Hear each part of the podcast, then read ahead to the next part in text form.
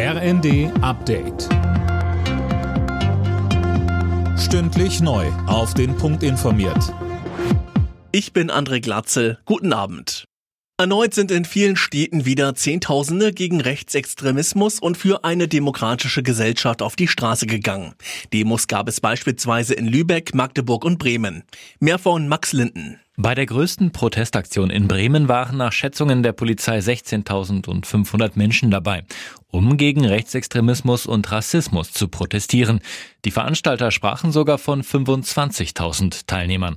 Auch in Lübeck kamen mehrere tausend Leute zusammen. Auf Plakaten stand beispielsweise kein Marzipan für Nazis.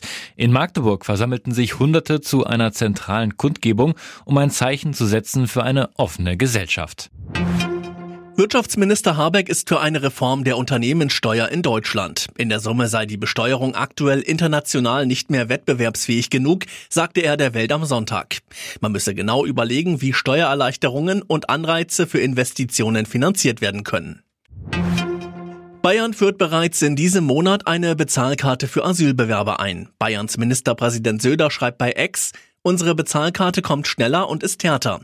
Christiane Hampe mit den Einzelheiten. Bargeld gibt's mit der bayerischen Karte nur noch als kleines Taschengeld bis 50 Euro. Und eingekauft werden können auch nur noch Sachen des täglichen Gebrauchs und das nur in Geschäften in der Nähe der Unterkunft.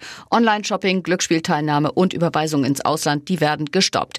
Die Bundesländer haben sich ja vor wenigen Tagen auf Standards zur Einführung einer Bezahlkarte für Asylbewerber geeinigt. In den meisten Ländern soll sie im Sommer oder spätestens im Herbst kommen.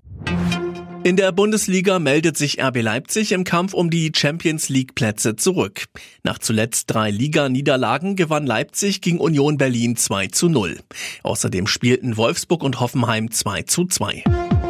Alle Nachrichten auf rnd.de